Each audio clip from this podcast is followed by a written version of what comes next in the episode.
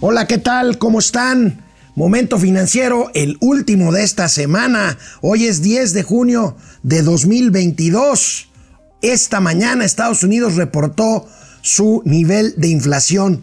Es una locura, está incontenible la inflación en nuestro vecino del país, eh, el país del norte, en Estados Unidos, 8.6% eh, por arriba de la expectativa que los mercados preveían de 8.3%. Bajan inversiones empresariales mexicanas en el exterior. Analizaremos un reporte de la UNTAD. Eh, el organismo de las Naciones Unidas para cuestiones comerciales. Se incrementa la tarifa del transporte público de pasajeros concesionado en la Ciudad de México.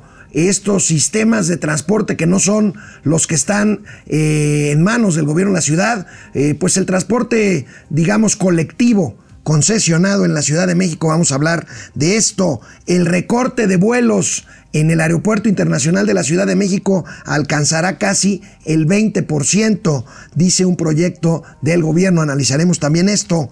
Radio Centro vende, Grupo Radio Centro vende su señal de televisión abierta a El Heraldo Media Group, al Heraldo de México, quien empezará a transmitir su programación por el canal 8 de televisión abierta.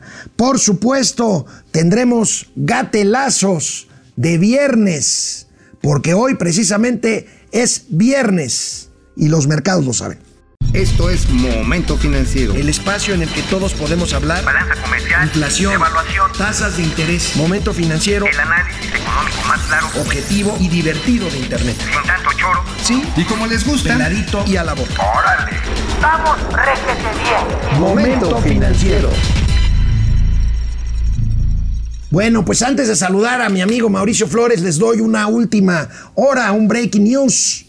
Estados Unidos, y así lo reportamos ahorita hace unos minutos en la cuenta de Twitter de Momento Financiero, Estados Unidos ha retirado, más bien, retirará a partir del 12 de junio, en unos cuantos días, el requisito de vacunación, más bien, de prueba negativa de COVID-19 para viajeros internacionales. Es una buena noticia Mauricio Flores Arellano, muy buenos días. Muy buenos días, amigos. Ahora, ¿cuál es el siguiente paso? O sea, ya no te van a meter el cotonete. Este. Ya no tienes que llevar. Sí, porque para ir a Estados Unidos, lo que tenías que hacer aquí en México era pues, hacer tu, prueba negativa. Llevarla para mostrarla antes de abordar. Incluso llevando tu certificado de vacunación, pues también tenías que llevar las dos pruebas, porque si no, ni madres. ¿Cuál es el siguiente paso? Eso es una muy buena noticia. ¿Sabes qué? La liberación de las vacunas ya no estarían como un medicamento de emergencia sanitaria a nivel mundial. La OMS, digamos, la liberaría y por lo tanto podrían ser, empezar a ser comercializadas de manera privada.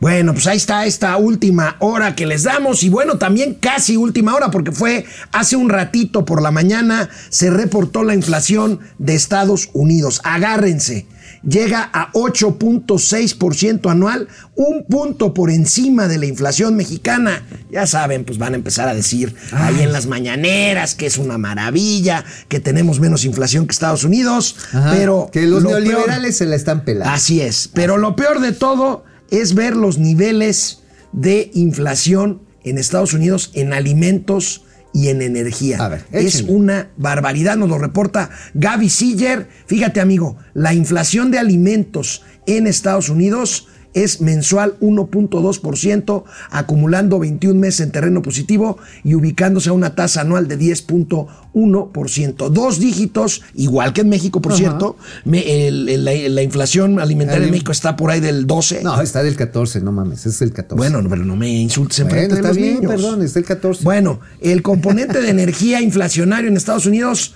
34.6% de inflación en términos anuales. Amigo. Estás ahí hablando precisamente de que el consumo de gasolina, de los combustibles, es lo que está presionando fuertemente los precios en Estados Unidos. Bueno, Estados Unidos es la capital, bueno, es el país más consumidor, más de, con mayor número de usuarios de autos. Se venden anualmente 24 millones de vehículos nuevos.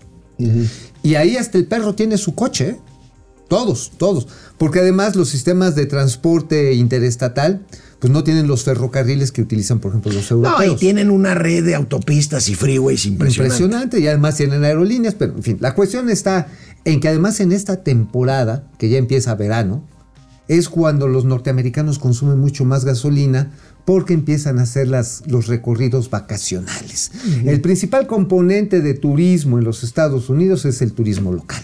Que si se van a Yellowstone, que si se van a, ¿cómo se llama? Al Cañón del Colorado, al Cañón Tempino, al Lago Sarías, este, a todas esas cosas bonitas que hay. Entonces, eh, pues está, eh, está padre y utilizan mucho los autos. Bueno, ahí está, amigo. Ahora, hay- debo de decir algo. Fíjate que ayer me llamó la atención, ahorita que hablamos de inflación en temas energéticos, este, el presidente de la República ayer dijo que se va a hacer lo posible para que no suban, co- cosa que quiere decir que van a subir las tarifas de energía eléctrica. Y el presidente hablaba, y el presidente hablaba de que se van a usar los excedentes petroleros para amortizar, para amortiguar, perdón, el incremento en la energía eléctrica. Y yo le pregunto, presidente, ¿cuáles excedentes petroleros, si se refiere a usted, si se refiere usted a los excedentes por la venta de petróleo caro, pues ya te lo estás comiendo en el IEPS de Ya, gasolinas. Pues ahí O se sea, quedó, finalmente. ¿Cuáles excedentes? Pues ahora sí, como diría Moctezuma, no mames, Cortés, ¿cuál tesoro? Pues sí. No, no, Sí. no, no, no. Bueno, Cuando estaban oye, amigo, los y aquí una comparación, hablando de inflación de Estados Unidos, una comparación que ahí sí no les gusta. Ellos dicen que nosotros tenemos menos inflación que en México, pero en mercancías alimentarias, México tiene, bueno, tú hablas de 14%. Gaby Siller A- a reporta 11.27 contra 10.1 de A ver, depende Unidos. qué es lo que estés agregando en esa canasta, definitivamente. Yo me estoy apoyando en la medición que hace grupo de, de el grupo consultor de mercados agropecuarios. Seguramente Gaby Siller se está apoyando en lo que cataloga el INEGI. Y ahí no necesariamente entran productos de primera necesidad. O más bien, entran más otros que, pues, digamos como el caviarcito. No, no, no es para tanto. Pero sí, no productos, no, pero sí productos de más alta gama. ¿No? Por ejemplo, pues las piernitas de pollo, pues sí entran en el grupo consultor de mercados agropecuarios. Allá ponen las pechugas, entonces pues, se va, se va como que ampliando la brecha, pero así la básica, la básica es de 14%. Bueno, amigo, datos reportados ayer por la Oficina Comercial de Naciones Unidas, la UNTAD, revelan lo siguiente. Fíjate qué interesante. Empresas mexicanas invierten menos en el extranjero que antes. Las desinversiones el año pasado, desinversiones, o sea, ventas de activos en el extranjero por parte de empresas, son de 717 millones de dólares ¿Qué el año pasado. pasando? Mira, No sé. yo me imaginaría No que sé, tan- empresas estarían más bien colocando su capital por otro lado, pero porque no lo están repatriando. No creo. No lo creo. Entonces, Bueno, pues lo ponen en bonos o en dólares. en dólares, bueno, en otro tipo de que le llaman inversiones Fíjate, de protección, activos de protección. Desde 1995 no había registros anuales negativos. Ah, entonces, ¿qué está pasando? A lo mejor inversiones inmobiliarias que no necesariamente se registran. Te compras una casita como la de Enrique Peña Bebé. Te compras este, Esa que se compró en Madrid, que son vecinos de Penélope de Cruz. Penélope Cruz, cosas por el estilo. O agarras y te compras un departamentito en París, como algunos políticos de la 4T. este, No, no, no, los de la 4T no se compran eso. no, se compran el piso no, completo. No, no, no, se compran, se compran pisos sí, pero en La Habana Vieja. No, pero también En, en, en- París. en Caracas. En París Eh, también. eh, no, en La Habana Vieja, no, en, en este, en, el. Vedado. No, en el Vedado, donde viven los embajadores. Ándale, sí. Pero, en- pero en La Habana. Sí, sí, sí, claro, no, no, que van ahí con el, el infelizaje cubano. Oye, pero a ver, este tipo de desinversiones llama la atención porque México llegó a tener multinacionales muy, muy, muy, muy importantes. Bueno, Cemex, Cemex, Bimbo. Bimbo, eh, tienes Mave, tienes también empresas de este tipo como, bueno, Holcim Oye, pues, Ma- Mave todavía la controlan los Berrondo, ¿verdad? los Berrondos, sí. Bueno, a esta lista, bueno, Gruma, que es el Gruma, el, el- el imperio este, que heredó Don Maseco. Don Maseco, don Roberto González Barrera, mejor conocido el Maseco, gran personaje. Que en paz descanse, gran personaje. que a mí me caía todo. Gran personaje. Oye, ese sí va. Lo veíamos cada año en la, en la bancaria y. Y daba nota el Daba nota siempre. Sí, no, y además, ¿sabes qué? Él personalmente iba a supervisar cuando llegaba a una plaza cómo estaba el reparto en las tortillerías de la harina. Yo lo llegué a acompañar un par de veces.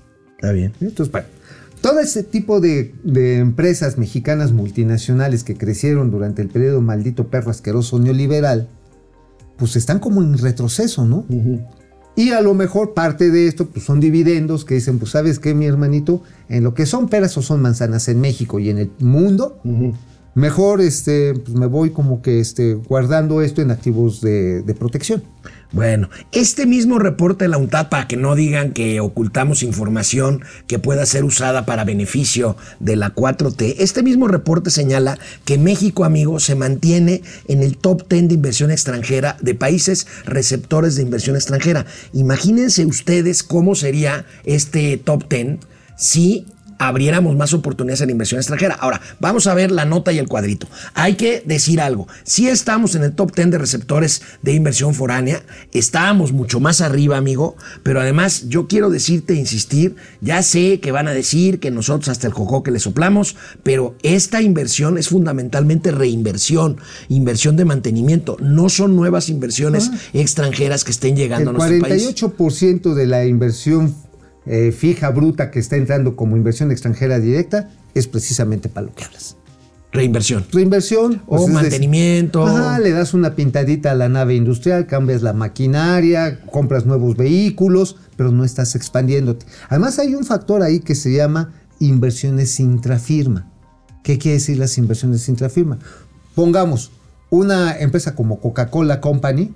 ajá, bueno, ellos, ellos nada más tienen la, la patente, no es, no es buen ejemplo. Vamos a pensar en una empresa Ford. Vamos a pensar en Ford. ajá. Ford tiene aquí sus plantas, tiene su lanita y dice, oye, ¿qué vamos a hacer? Pues pásale una lana ya de, este, de Detroit, por Detroit, pues pásale una lana. Por Detroit a Ajá, Hermosillo. Por, por Hermosillo. A Hermosillo. Ajá, sí, pásale a, a Hermosillo y entonces pues le pasa una lana, pero es entre la misma compañía. No estás hablando de una ampliación, sino simplemente Ah, una mira, ese es un buen ejemplo, ese es un buen ejemplo. Bueno, pues ahí está. Ahora bien, este, vamos a recordar, la semana pasada, para los que no viven aquí en CDMX, la semana pasada tuvimos conflictos viales porque grupos de concesionarios de transporte eh, privado, eh, pues tomaron las calles para exigir un incremento en la tarifa que tiene que tenía Y santo años desmadre, santo que- desmadre santo que desmadre Batman. Entonces que tenía años de no de no incrementarse. Ahora pedían 5 8 pesos. Tres ahorita pesos. vamos a ver cómo están las este las las las tarifas. El caso está en que aquí en México estos miren en mis tiempos de juventud se les conocía como peceros porque cobraban un peso. Ya no cobran ¿Y un sabes peso. cómo eran los vehículos? Eran Y- unas y eran combis. No, era una, primero eran unas Primero lanchotas, luego combis. Como Galaxy y ahora son los que le llamamos aquí los microbuseros del terror, que son unas carcachas andantes ahí rodantes. Hechizas. Hechizas. Bueno, ante la presión de la semana pasada, fíjense que ya pasaron las elecciones. Creo que lo dijiste, este amigo. Por supuesto. Después de las elecciones van a hacer algo y bueno, pues La, sí. la Ahora, esfera de cristal del tío Mau volvió a funcionar. Ayer, nah, A huevo, a huevo. Mira, mira, tú que eres pitonizo. No, no, no, no. tú no, eres no. pitonizo. Entonces, Bueno, el caso es que ayer ¿sabes qué? las Sí me voy a traer mi turbante para que me vean más turbado todavía No, con ese no, tipo no, de... no, no, no. Pe- el- el- se más bien va a ser el oráculo. Me das miedo con tus apodos. Bueno, vamos a ver, ante la presión de la semana pasada, se, bueno, a- ayer el gobierno de la Ciudad de México, ayer en la tarde, anunció un incremento de un peso en este transporte público privado concesionado. Por supuesto, los transportistas pedían más que esto, pero bueno, las tarifas quedan de la siguiente forma. Hasta 5 kilómetros de recorrido, 5 pesos. eh, de 5 a 10 kilómetros, 6.50 y más de 12 kilómetros, 7.50 pesos. En el caso de los autobuses de ruta, un viaje de hasta 12 kilómetros, 7 pesos y más de 12 kilómetros, 7.50. En transporte de corredor se mantiene el precio en 8 pesos. Sigue estando bajo, la Ciudad de México sigue apretando porque las tarifas del transporte concesionado son bajas y además, pues con transporte, amigo, muy contaminante y en muy malas condiciones. A ver, un peso ya es una, es una, es una mentada de madre. A ver, ¿cuánto ha subido el combustible? Porque utilizan, algunos utilizan gas y otros utilizan este, gasolina. Pues nada más en los últimos meses, con todo y el subsidio, cuando se le empezó a dar, pues ya se había aumentado 30, y 30% más menos, ¿no? Entonces, pues ese chilote ya se lo tuvieron que comer, porque además no habían subido en cinco años, decías, ¿no? En cinco años, En cinco no, en años. más, en, en diez a, a ver si ahorita nos, A ver si ahorita nos, lo ayuda el señor. Campos. Pero Este, bueno, durante de De siete, si- años, siete años. A ver, la inflación acumulada en seis años, o sea, considerando un promedio de tasa de inflación del 4 o 5% en ese periodo, pues te estás comiendo un chilote de inflación completa de aproximadamente 38%. más los incrementos en los combustibles. Bueno, dentro, bueno, digamos en el- Porque la ahí, si dice el señor Campos que de 2016, pues se atravesó el gasolinazo este que tanto bien le hizo a Morena para las elecciones de Sí, 2018, la- el gasolinazo 2017, que no fue otra cosa sino que la liberación del precio de la gasolina en épocas de Pepe Mid y de José Antonio González Ajá. Anaya. Y dijeron, bueno, es que tenemos que evitar una sangría de las finanzas públicas. Ahora, en el caso del transporte público, en este transporte concesionado, la fórmula es la misma que ha utilizado la vieja izquierda. La vieja izquierda desde que llegó a la Ciudad de México, 97. 97, es decir, a ver, aquí, señores, todo para todos, todos el pueblo. Y bueno, la consecuencia es que no están cubriendo un problema de seguridad porque las pinches peceras de la muerte, los, las combis de la muerte son terribles, las del terror. No están solucionando los problemas, los problemas de vialidad porque se paran donde quiera porque están compitiendo por el pasaje. Se te atraviesan, se avientan, atropellan a quien sea, van metiéndole la chancla hasta el tope para agarrar pasaje. Pero lo peor tantito, no está resolviendo el problema de siquiera de un negocio. Un modelo de negocio que está sujeto a un capricho político. A ver, a ver, para que las cosas mejoren, tienen que crecer en este sentido, en la parte del autotransporte. A ver, pues entonces ayúdenle a la gente o vean la manera en que la gente pueda ganar un poco más o en qué tipo de alianza tienes con las empresas para que puedan pagar más y este sea un transporte seguro. A ver, Ahora, me voy a ver muy hispan- hispanófilo. Pero vas a Granada, vas a Sevilla, vas a Madrid. Hay transporte concesionado y que precisamente lo que tienen son esquemas, sí de apoyo a los, a, a- a los pasajeros, pero también los pasajeros, la gente ahí pues gana más lana y lo puede pagar. Y es un transporte muy digno. Es un tema político, es un tema que... Populista. Este, de no querer eh, mandar el mensaje de aumento de tarifas. Y por eso el metro, por ejemplo, la Ciudad de México, por eso está en tan malas condiciones, entre otras cosas. Porque no alcanza el dinero, porque el nivel de subsidio es tal que necesitaría subir la tarifa 12 para pesos, poder... 12 pesos. Para, para doblarla, porque ahorita está sí, en... doblada. este, porque ahorita está en 6 pesos. Este, Pero fíjate que eh, ahorita los- muchos amigos nos van a decir, oigan, no manchen, si estoy bien jodido de ingresos. No, pero nosotros no estamos diciendo, sí, sí, Ajá, sí. y van a decir eso, estoy bien jodido de ingreso y como ustedes están diciendo que suban las tarifas. No, estamos hablando del ideal para tener un transporte, porque de otra forma, finalmente, además, ya se los hemos dicho, el dinero sale de nuestros propios bolsillos. La gente cree equivocadamente que el gobierno tiene así una bolsota No, y que, o sea, sí la tiene, pero, Pero es de es, pero es de nosotros, es de nosotros mismos. Entonces ahí lo que habría que ver es precisamente cómo lo van a invertir. Si lo van a regalar, pues mejor también que lo aprovechen para hacer un si- sistemas de transporte, tanto públicos como incentivo el privado. Y aquí me voy a aventar a los machuchones encima. Un esquema de subsidios bien dirigido puede cubrir esta necesidad popular de transporte público barato, pero pues grabar con impuestos o retirar subsidios a las personas que sí pueden pagar, por ejemplo, dos, tres, cuatro coches con la gasolina y el mantenimiento Exactamente. este, en vez incluidos. de agarrar y dar el incentivo a todos los consumidores de Pues los sí, coches. nada más que ahorita este gobierno está gastándose 300, 400 mil millones de pesos en mantener el precio de la gasolina bajo. Sí, y los que tenemos coches somos los, los ganones. Y la gente que está en el transporte público se chinga con en la Ciudad de México y en otras ciudades con pinche transporte que está para llorar. Pues sí, bueno, pues ahí está, ahí está, y seguimos con transporte. Fíjate que el gobierno, amigo, proyecta, proyecta que el recorte de vuelos del Aeropuerto Internacional de Ciudad de México sea cercano a un 20%. Se planteaba que fuera mayor. 30. Yo no sé si en esto tuvo- tuvieron que ver las líneas aéreas que presionaron y entre otras cosas esta demanda de Aeroméxico, pero el caso es que va a quedar en 20%. Ahora ¿Tenemos bien, la nota? ahí tenemos la nota. Yo quiero recordarles, amigo, de que el eh, por más que digan que el aeropuerto internacional de la Ciudad de México está saturado, está en niveles menores a los de prepandemia cuando no había demasiados problemas como los que hay ahorita. Exactamente. A ver, este recorte, y bueno, ahí citan a nuestro amigo Fernando Gómez Suárez, analista del sector aéreo, muy respetable y muy respetable. Bueno, aquí lo que está hablándose es precisamente de que en vez de ser del 30%, ¿te acuerdas que aquí lo hablábamos? Sí, sí, sí. Que era a partir de un estudio todo pendejo que hizo otro pendejo que se llama Víctor Hernández, el de las huellitas que platicábamos ayer, ¿no? Bueno, ese estudio llega a las mesas técnicas y en las mesas técnicas dicen lo que tú estás compartiendo, hermano. Hay, más hay menos operaciones ahorita que en la pandemia y por qué hay tantos rezagos, por qué tantos tiempos de espera en las... Pues por las decisiones torpes que se han tomado. Ajá, sí, de separar siete Y millas. cambiar el, el diseño del espacio Ah, para poder meter Santa, Santa Lucía Fantasía, Calderón. en vez de aceptar que Santa Fantasía tiene limitaciones por su propio diseño. O sea, no es que nadie pueda no volar ahí, tiene limitaciones y las va a seguir teniendo. Ahora, en este punto es importante. Va a ser, o cuando menos ese es el objetivo, a partir del año que viene. El pleito, el tiro que se aventó a Aeroméxico, decir, ay, ay, espérame, a mí no me vas a agarrar y me vas a, me la de- vas a dejar Cayetano Frías con este decreto de saturación en diciembre, porque yo ya estoy vendiendo la temporada de diciembre, cabrón. Claro. Ajá. Y el acuerdo de Bucareli fue, vamos a analizar cómo están las cosas y a partir del año que viene empezamos a hacer una reducción progresiva. Bueno, pues ahí está. ¿De qué números estamos hablando? Vamos a ver. Estamos hablando en cuanto a número de, de operaciones. Operaciones actuales, casi 460 mil.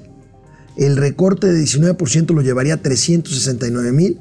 Y el recorte de 25%, que era el planteado originalmente, o más 30%, implicaría más de 350 mil operaciones. Mira, aquí la cuestión es a dónde se van a ir, a dónde irán los avioncitos que ya sacarán. A ver, Santa Fantasía, No, no, no. Santa Fantasía, No. A Toluca. A huevo. Toluca va a ser el ganón. Es más, también hubo una nota muy interesante antier en la que hacían una comparación de los TUAS, que es la mía, este, cu- cuánto, de cuánto representaba el costo para las aerolíneas empezar a operar en Toluca respecto al AIFA. Está más barato Toluca. Y llegar a Toluca está mucho más fácil llegar. Con todo y la caseta carísima perrona que hay. Sí, está, está perrona. Digo, llega desde aquí, que estamos en la delegación Tlalpan, contadito, cronometrado, hace 45 minutos. Es una maravilla. Es una maravilla. Sale en un varo. Oye, pero decía el presidente que se hacían 45 minutos a Chaifa. Ah, pero también pagas un varo y te echas No, más pero- tiempo. pero no, no no, no, son 45, 45, minutos. no. No, 45. Esto 45 minutos probado. Yo usé muchísimo Toluca. Ah, Muchísimo. 45, desde una zona de la Ciudad de México. Ahora, ¿qué es lo que quiere probar con esto el gobierno? ¿Qué quiere probar la Secretaría de Comunicaciones y Transportes? El sistema metropolitano de aeropuertos. La pregunta es, ¿va a funcionar?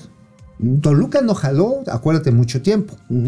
Pero a lo mejor en esta ocasión, como diría el clásico, pues es lo que hay, pues vamos a ver si funciona. Bueno. Porque bueno. pues el Naim, hermano, Vamos a que ver, no tenemos. te- no, ya, no, no. Ayer en un space me recordaban también la lo de Texcoco. No, no, no, no me hagan eso. Vamos a ver, tenemos, señor Campos, otra, otra gráfica para terminar Ahí este está. tema. Número de operaciones a abril de cada año.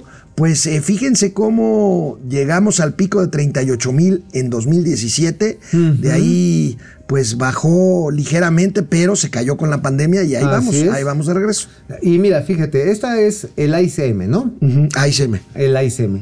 25 mil llegó a un tope en el, 10 en el 18 de prácticamente movilizar a 50 millones de pasajeros. Con este diferencial, amigo, de 12 mil operaciones, ¿por qué insisten que estamos saturados? ¿Pa- ¿Acaso para llevarnos a Chaifa? a En Santa parte hay truco, plan con maña, pero a ver, también hay otra cosa que podría entenderse con cierta razón.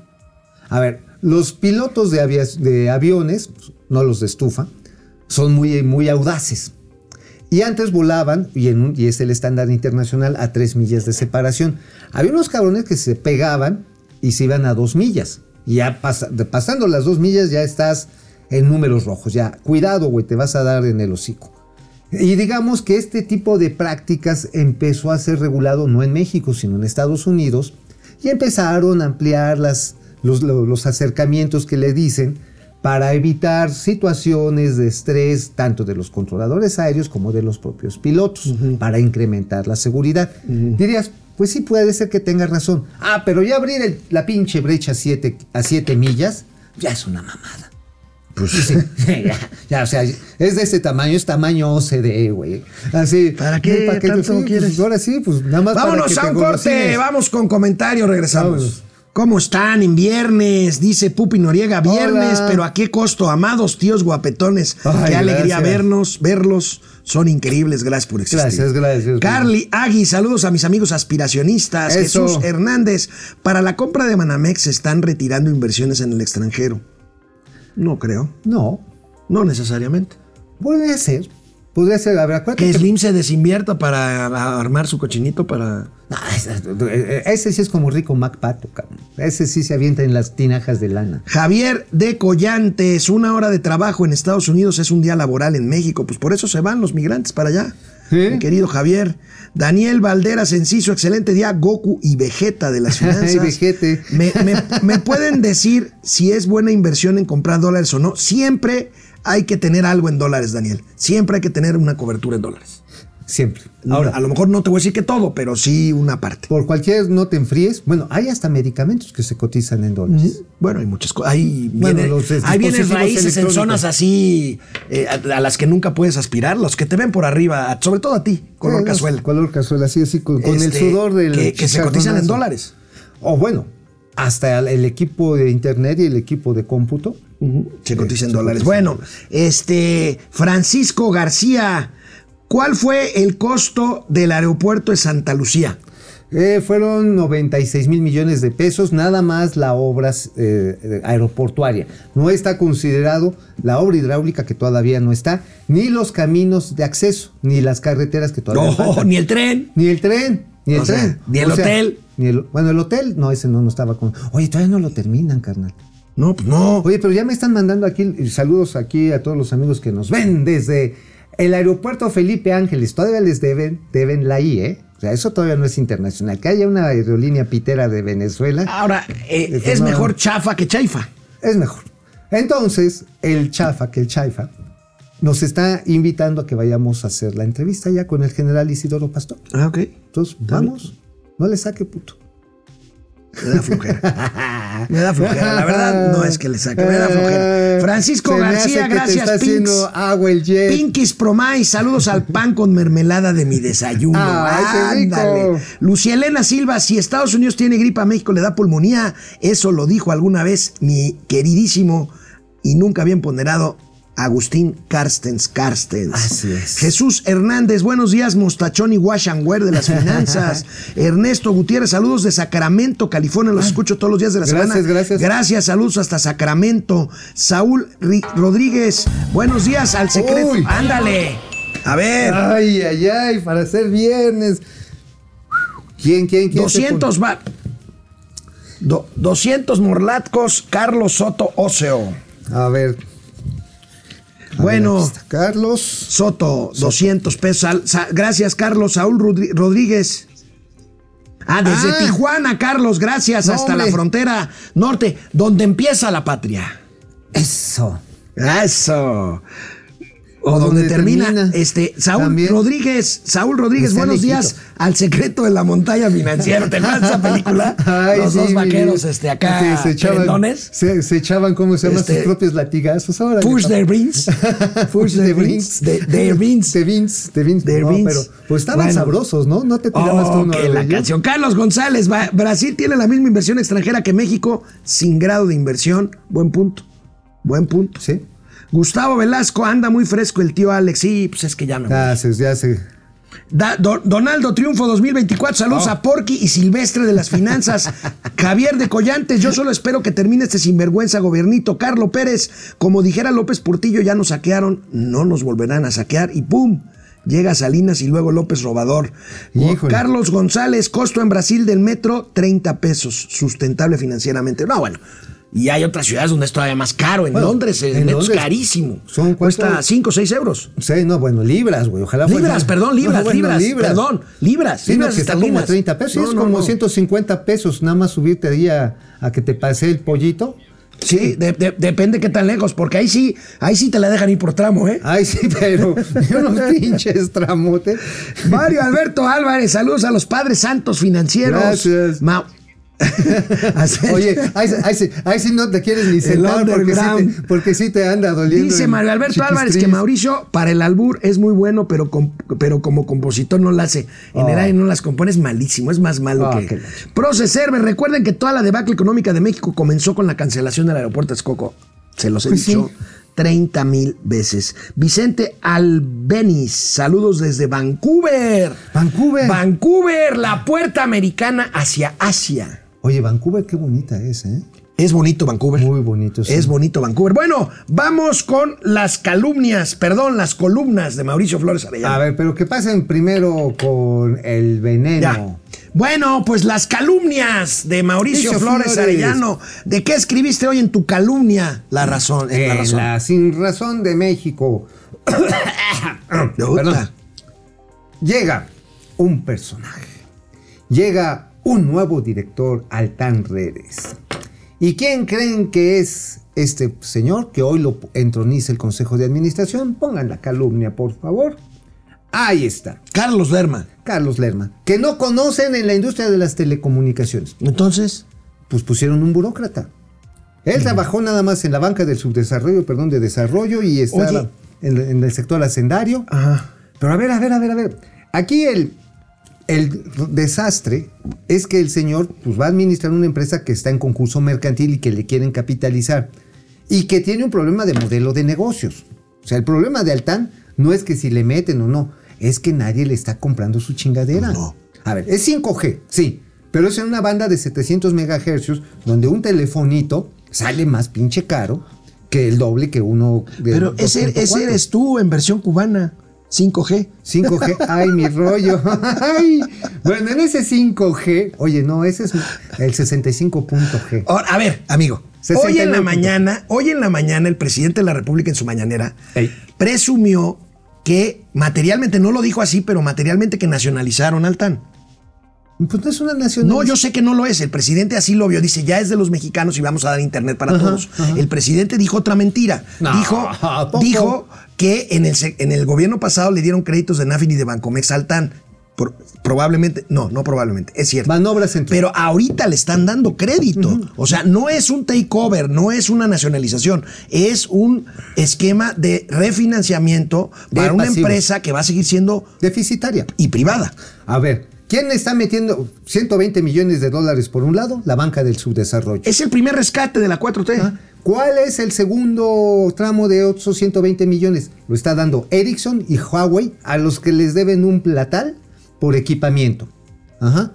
Ahora, es el primer rescate porque están obsesionados con que esta sea la red para todos. Acuérdate que quisieron este CFE Telecom y tronó como chinampina. Después que iban a utilizar eh, lo que llamaban eh, la red oscura de CFE y también tronó como chinampina. Entonces, ¿qué dijeron? Pues vamos a colgarnos de Altán. Bueno, y ahora en Altán le quieren también agarrar y decir, no, es que ya es una empresa de la 4T. Pero ahí les va un datito. La deuda de esta chingadera Al TAN. de Altán es de 30 mil, 32 mil millones de pesos. El flujo de efectivo, sin considerar todavía gastos, es de mil millones de pesos mensuales. ¿Sabes quién es su principal cliente? Walmart. Es, de eso hablaba también el presidente, de que una empresa privada la usaba. Ajá, Bits. ¿Te acuerdas Bits? Se llama así las- los chips que compra este, precisamente Walmart. Ajá, Pero aquí hay un pinche truco, ¿eh? Ahí va a salir el señor este Carlitos este, Lerma. Se le va a aparecer el, el chilaquil. ¿Sabes por qué? Ahí les va. Está haciendo Altán la misma trampa, y ya está demostrado, ¿eh? La misma trampa que hacían los desarrolladores de vivienda en el sexenio pasado. ¿Qué hacían los antepasados, sobre todo? Con este Fox. con Fox. Agarraban, compraban los pedios, le echaban cemento ahí a unas calles y registraban en sus estados financieros. Ya vendimos tantas casas. Y no estaban vendidas. ¿Qué está haciendo Altán en este caso? Agarra, le entrega, no sé, un lote de 100 mil este, chips a Walmart. Walmart dice, "Va, pues órale, yo los vendo. Y dice, ya vendí 100 mil teléfonos. Oye, todavía no están vendidos, todavía no hay usuarios, no están ni siquiera. Eso se llama doble contabilidad y va a ser un pedo. Bueno, amigo, ¿y qué traes en tu calumnia del Independiente? En el Independiente les platicamos esto que estábamos echando rollo ayer, ¿te acuerdas? ah, ayer sobre la Uber. decisión de Uber Eats Sí, en Brasil. pero también ya me puse a buscar, oye, a ver, ¿por qué Uber Eats, después de haber sido por mucho una empresa innovadora y que trataba de tener una gran relación con los, este, con los clientes, y tú recordarás también, y ustedes recordarán que cuando los taxistas empezaron a poner bravos, los taxistas tradicionales, contra el uso de una plataforma como esta, pues toda la gente, los millennials, la gente que está en las ondas tecno más evolucionadas, decían, no, no manchen, pues hay que dejarlos. Y a la hora de ahora se rajan. Y la verdad, amigo, como está la competencia en este momento en México, no me extrañaría nadita que en un rato Uber Eats dijera, híjoles, mejor, mejor me I- voy. Igual que en, que en Brasil. que en Brasil. Igual que en Brasil. Entonces, este, pues sí, yo tengo ahí la impresión de que ahí va a tener una bronca bastante regular. Bueno, pues ahí está el caso de Uber Eats. Y bueno, En noticias que tienen que ver con asuntos corporativos de negocios, pero también con medios de comunicación. ¿Recuerdan ustedes que la obsesión de los dueños, la familia Aguirre de Grupo Radio Centro, fue tener televisión abierta? Bueno, pues en esta aventura hace algunos años, se precisamente se aventaron a pagar 400 millones de pesos por eh, pues eh, obtener un eh, canal de televisión abierta. Perdieron hasta la camisa porque no pudieron cumplir con el compromiso. Finalmente tuvieron una señal abierta, el canal 8 que usaron para la octava. Y bueno, ante sus problemas financieros, acaban de vender esta señal de televisión abierta, nada más y nada menos que al Heraldo de México, quien transmitirá en el canal 8 sus Oye, ¿te contenidos. acuerdas que Radio Centro se hizo la primera radio, la chairoestación? Grupo Este, Radio Centro. Sí, la octava. Ajá, la octava inmediatamente ganó López Obrador y bueno. Como que pensaron los Aguirre que con eso les iba a ir a toda y madre. se pusieron pues, de tapetito. Y, nada, de nada. Y a darle duro, duro Ni a, la- a la- anunciantes, a la, ni- cromada. Se pusieron. Yo creo que hasta la lengua les quedó rasposa, cabrón. Pero pues se la pellizcaron. Se la Pues sí, pues pellizcaron. es que no es lo mismo que lo mismo. Ahora, hubo un reportaje muy bueno que hizo en su momento eh, Javier Tejado Donde. Que le sabe mucho al tema Ah, de del la radio. televisión. Y encontró que había mucha simulación en este proyecto de televisión, que había domicilios que estaban, este, fue 2017 precisamente, domicilios que no estaban debidamente acreditados, socios de paja, y pues se les vino el mundo encima. Con la 4T se la mega pellizcaron. Y fíjate que ahí en este proyecto de Radio Centro estuvo Carmen Aristegui antes de que el presidente de la República decidiera que ya no era una periodista confiable, según él. Este, ustedes se acuerdan que Carmen Aristegui pues fue eh, pues una periodista, yo digo, con todo respeto para Carmen, militante, una periodista que nunca ocultó su simpatía y aún su apoyo al candidato López Obrador. Y, bueno, y cuando las siguió putizas que le haciendo... arrimó- las putizas que le arrimó a Enrique Peña. Bueno, pues la. Casa Blanca.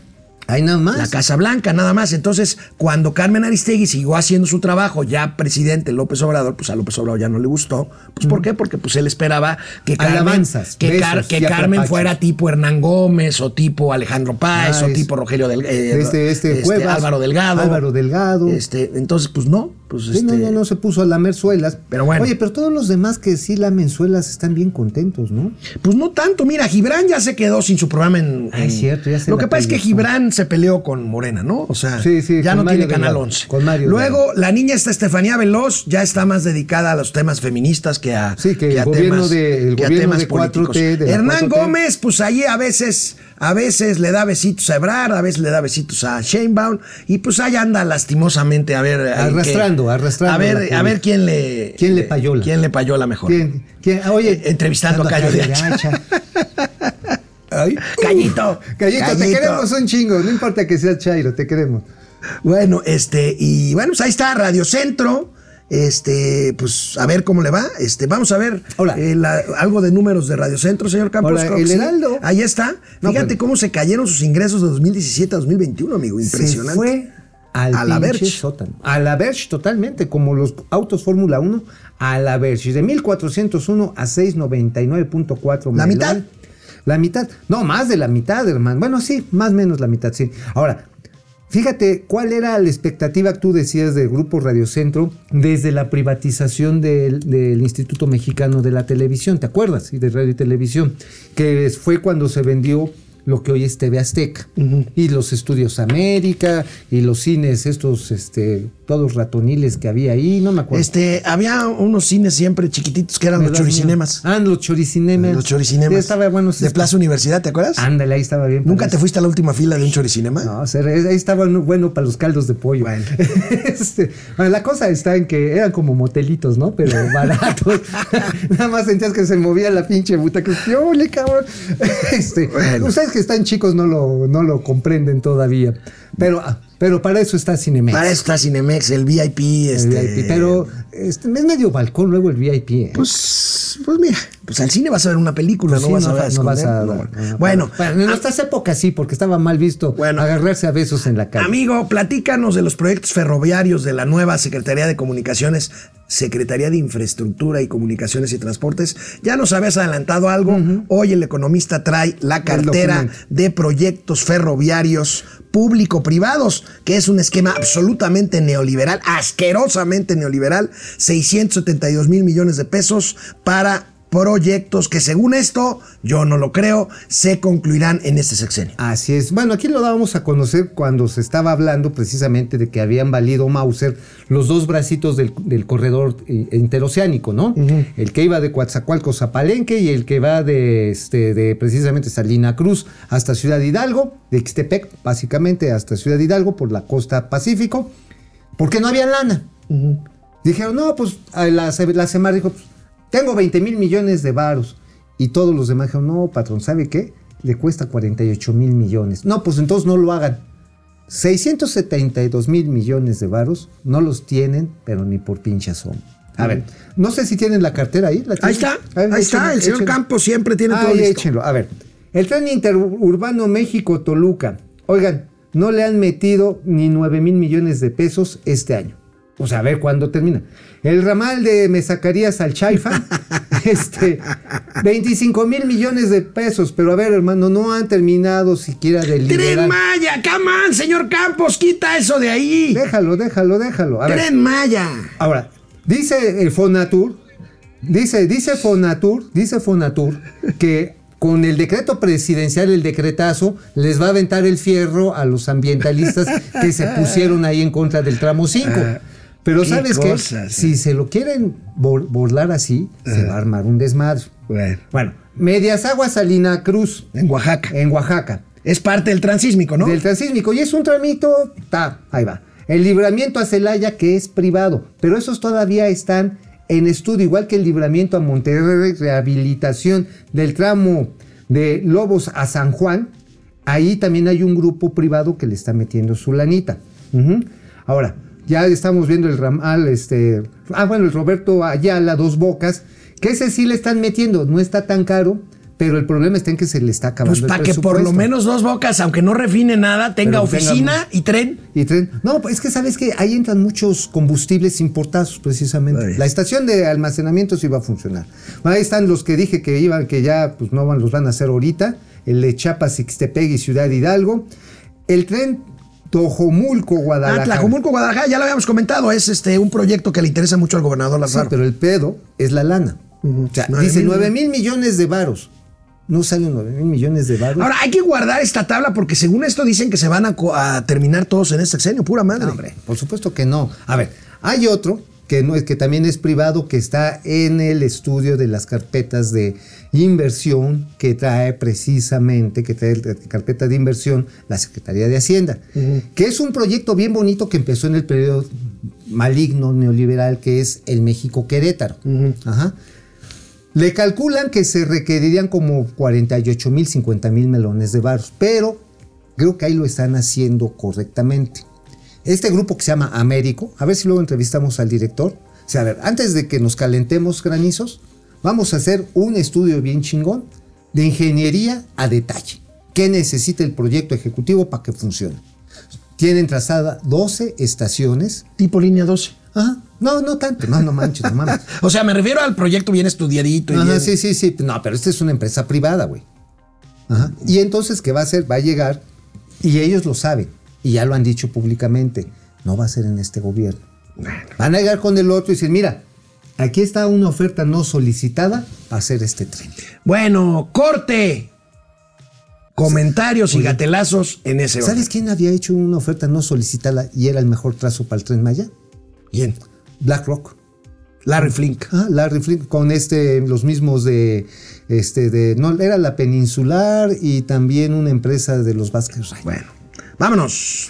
Carmelo, Carmelo Rentería, saludos desde California para los Masters de las Finanzas, Marcos Rubio y Ted Cruz.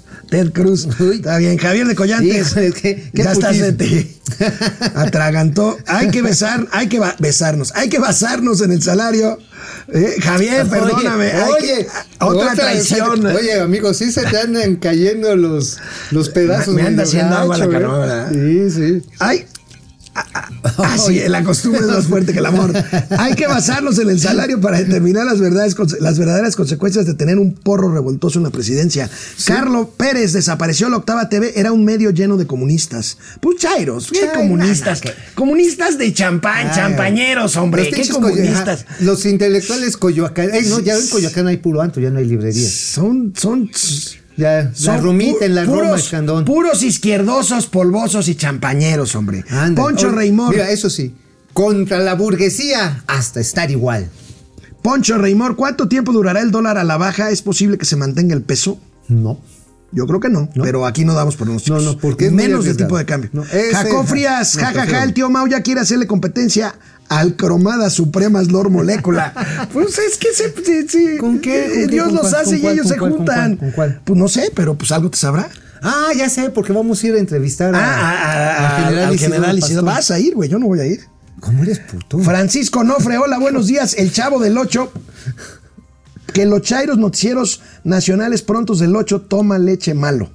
Está bien. Pues, Está bien. Carlos González para arrastrada, la que le dio Carlos Marina a Hernán Gómez en el programa de Facundo Ah, Espurio. sí. Qué madriza. Sí, sí. Pues es que, güey. Ah, pinche chaparro. Pues es que, es que, es que hasta, hasta Mauricio Flores se Me chinga a Hernán Ah, Gómez. No, bueno, bueno, hasta Cayo de Hacha se lo chingó. Sí, sí, sí, sí, sí. No, bueno, es que, a ver, a ver, señores chaires, señoras, señores, la verdad es que se clavan con un discurso tan pinche cerrado que son incapaces de reconocer lo malo de lo bueno, si es que hay algo bueno, y de lo que está estancado. Yosafac Vázquez, buen día. Pedro y Pablo Mano de las Finanzas. Eso. José Reyes, José Salvador Reyes Bernal, saludos a los socios financieros. Bueno, ya es hora, ya es hora. Ah, Vámonos, con los, gatelazos, gatelazos. de viernes, de viernes. Bueno, es que me está pasando aquí una información exclusiva interplatanaria intergaláctica que después la voy a leer. Anda. Gracias. Bueno, gatelazos. Bien, Fíjense, bien, a ver, miren, vamos por partes. ¿Cómo dicen? Eh, ¿Cómo se llamó Laura? Este, ¿Cómo se llamó Laura? Episodio 1, ¿cómo es? Este, Primer, acto. Episodio 1, esos son de las. Es de la Guerra de las. Galaxias. Primer acto. A principios de 2020, ya hace dos años, más de dos años, AMLO, el presidente de la República, prometía lo siguiente sobre nuestro sistema de salud. ¿Recuerden? Miren. Primero de diciembre de este año va a estar funcionando el sistema de salud pública con normalidad, con servicio de calidad, atención médica, medicamentos gratuitos. Va a estar funcionando, y ese es el propósito, como los servicios de salud que hay en otras partes del mundo, como en Dinamarca, así aspiramos, como en Canadá, como en el Reino Unido, Tres doritos después. Primer acto. Principios de 2020. Ajá. Un año después, miren. Segundo acto. No tenemos los médicos ni tenemos los especialistas que requiere el país. Eso se le debe a los eh, neoliberales, porque nada de que ellos no este, tienen que ver con esto.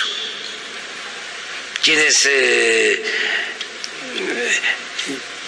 trabajaron en el periodo neoliberal y los eh, intelectuales orgánicos que protegieron al periodo, a, la política neoliberal, los periodistas, los medios de comunicación que defendieron ese modelo son responsables de que México no tenga los médicos, no tenga los especialistas que requiere ahora con la pandemia. Pip, un año después, pip, no cumplió su promesa. No cumplió su promesa. Y nos culpó a Ajá, su sí, nosotros, chingada madre. nosotros fuimos los que dijimos, no, no construyan hospitales, no vayan a la escuela. No de nos medicina". gustaría ser daneses, tenemos la piel Color orgullosamente cobriza. Cobriza. Ay, puto. Sí, sí, sí. ¿No? Color. Bueno, pues ¿qué sol. creen? Color caguama. ¿Qué creen? Ayer, tercer acto. Tan tan. Nada es eh, sencillo, más cuando se viene de un régimen corrupto. Yo no me puedo ir este, del gobierno, no quiere decir que me vaya a quedar. No. Yo considero que a más tardar en un año, yo considero que a más tardar en un año, ya, para atención médica y medicamentos gratuitos, todos. Ahora, el tema central, los martes, que es el llamado pulso de la salud, ya no es eh, la pandemia, que afortunadamente está este, disminuida, sino es cómo se está construyendo el nuevo de- sistema de salud pública para garantizar el derecho a la salud a todos. Oye, no hay otra Un año más. Es este de nuestra amiga Abby. Abby, de no, internet. bueno, Abby. que- la del cuac. La del cuac. Abby. A ver, entonces, tercer acto, este. Dentro de un año, ¿a quién va a culpar? ¿A Max Verstappen? No, va a echarle la culpa a Felipe Calderón. Bueno, ¿cómo se llamó la obra, amigo? Eh, ¿Me los choreé? ¿Cómo Once again. Este, once again sería, este, me vale madre lo que piensen de mí.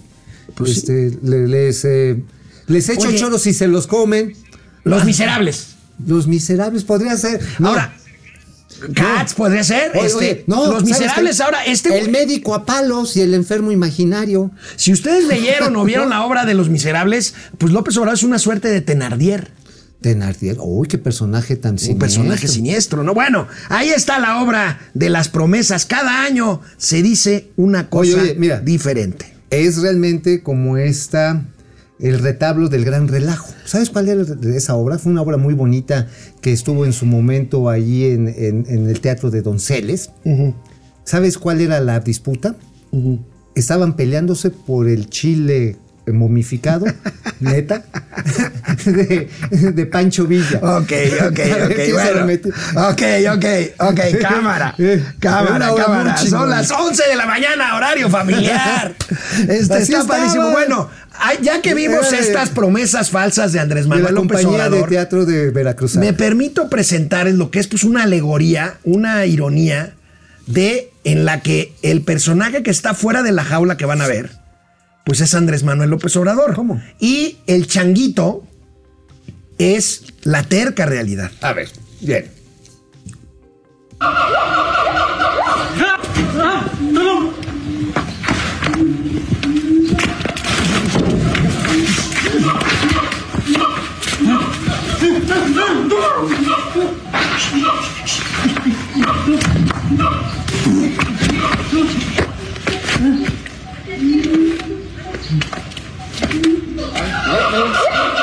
Tangannya ke sini, tangannya ditarik nih.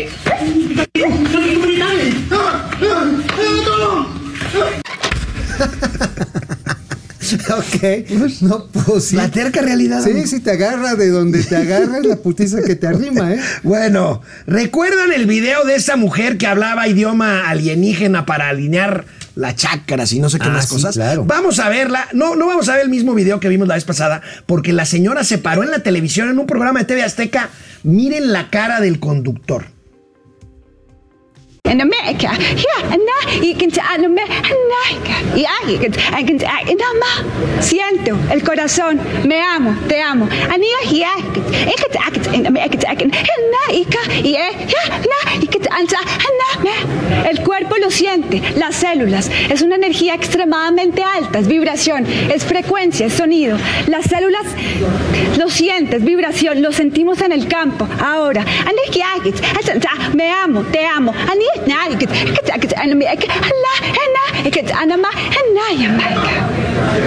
Se siente como una intensidad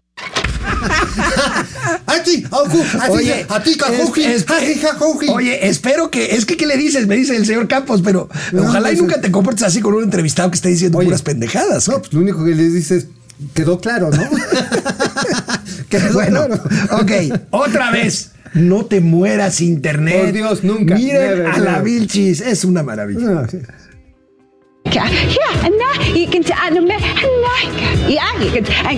Anna, siento el corazón, me amo, te amo.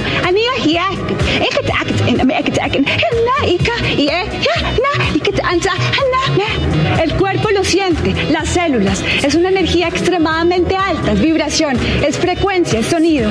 Las células lo sientes, vibración, lo sentimos en el campo. Ahora, me amo, te amo.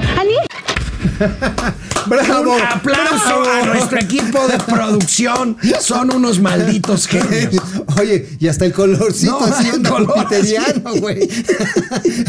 Bueno, ya nos vamos, nada más para irnos el gatelazo, pues de la secretaria de seguridad, no es la presidenta municipal de Acapulco. A ver. Pues así son los morenistas, ¿no? ¿Cómo? ¿Cómo? ¿Por qué?